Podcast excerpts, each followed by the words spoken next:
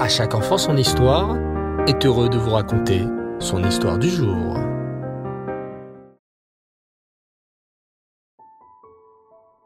Bonsoir les enfants et Reftov. J'espère que vous allez bien. Baou Hashem. Je suis très content de parcourir avec vous ce soir les aventures du peuple juif à la rencontre de notre sadikim. Lors du dernier épisode, nous avions découvert comment le courageux Daniel, un des quatre enfants qui vivaient au palais du cruel roi Nebuchadnezzar, va proposer à ce dernier d'interpréter son rêve. Bien sûr, c'est quelque chose de normalement impossible. Personne, à part Hachem, ne peut deviner ce qu'il se passe dans notre tête, ce que nous pensons ou ce que nous rêvons durant la nuit. Mais Hachem a aidé Daniel et lui a dévoilé le rêve de Nebuchadnezzar. Nebuchadnezzar est assis sur son trône, le visage impatient. Il s'exclame je t'écoute, Daniel. Parle donc. Et Daniel commence. Votre Majesté, Hachem a dévoilé le rêve que vous avez fait, mais aussi ce qu'il signifie. Le rêve que vous avez fait est extrêmement important. Dans votre rêve, Hachem vous raconte ce qui arriverait au temps du Mashiach. Écoutez bien. Voici comment tout a commencé. Vous, roi Nebuchadnezzar, étiez allongé sur votre lit et vous étiez en train de vous demander Qui sera le roi après moi? Vous vous êtes ensuite endormi et dans un rêve, Hachem vous a montré une immense et belle statue avec une tête, des bras, des jambes et des pieds. Cette statue dans votre rêve était très grande et imposante, mais étrangement, elle n'était pas faite d'un seul matériau. Chaque partie du corps était fabriquée dans un matériau différent.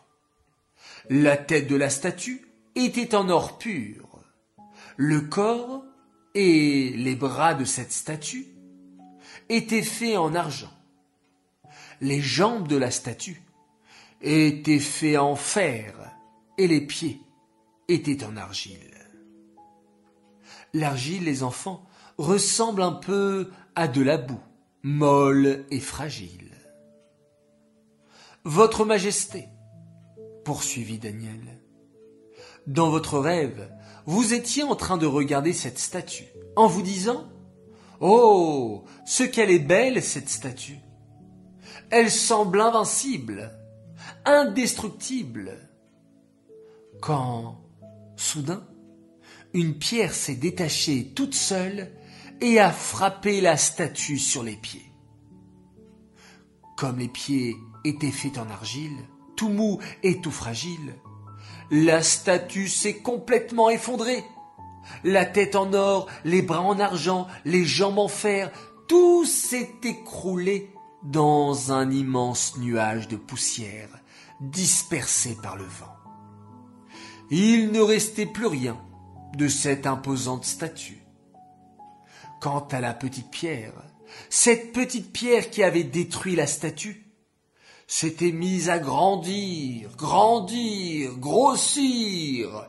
Elle est devenue une immense montagne qui a finalement rempli le monde entier.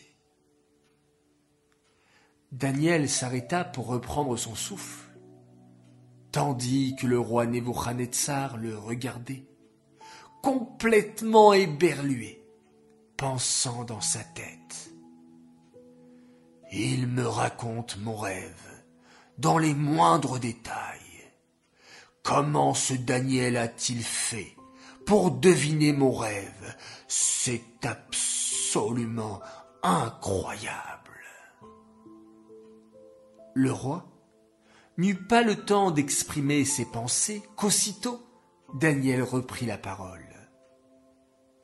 Votre Majesté, je vous ai raconté le rêve que vous avez fait. À présent, je vais vous dévoiler la signification de ce rêve. Vous aussi les enfants. Je suis sûr que vous êtes extrêmement impatients de découvrir la signification de ce rêve bien étrange qu'a fait le roi Nebuchadnezzar? Pourquoi Hachem lui a fait-il apparaître dans son rêve une statue? Pourquoi était-elle faite en or, en argent, en fer et en argile? Et que signifie donc cette mystérieuse petite pierre qui a réussi à briser cette imposante statue? Vous voulez le savoir, les enfants? Eh bien, vous le découvrirez dimanche prochain, lors de notre prochain épisode.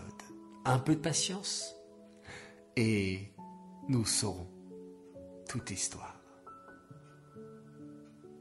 Cette histoire est dédiée, pour la réfoua chez les mains, de Yosef Ben Yael Chassiba Sultana, un gibor de cinq ans. Qu'Hachem t'enlève toutes tes douleurs, que tu puisses de nouveau marcher rapidement et rentrer à la maison. Bezrat Hachem, nous sommes très fiers de ton courage et qu'avec votre mérite les enfants, vos mitzvot et vos bonnes actions, qu'on puisse vous annoncer de très très belles nouvelles pour Yosef Ben Yael Chassiba Sultana. J'aimerais souhaiter un très très grand Mazel Tov à une belle princesse. Elle s'appelle Shirel Nadjar. Elle a fêté ses six ans. J'aimerais te souhaiter à toi, Shirel, beaucoup de joie, beaucoup de bonheur, beaucoup de santé pour cette nouvelle année que tu puisses grandir et progresser avec Aaron ton frère et aux côtés de tes parents qui t'aiment énormément et qui sont très fiers de toi. Voilà très chers enfants, je vous dis à tous bonne semaine, Shavuatov, passez une excellente semaine remplie de bonnes nouvelles. Je vous dis Lailatov, bonne nuit et nous terminons cette journée en faisant un magnifique schéma Israël.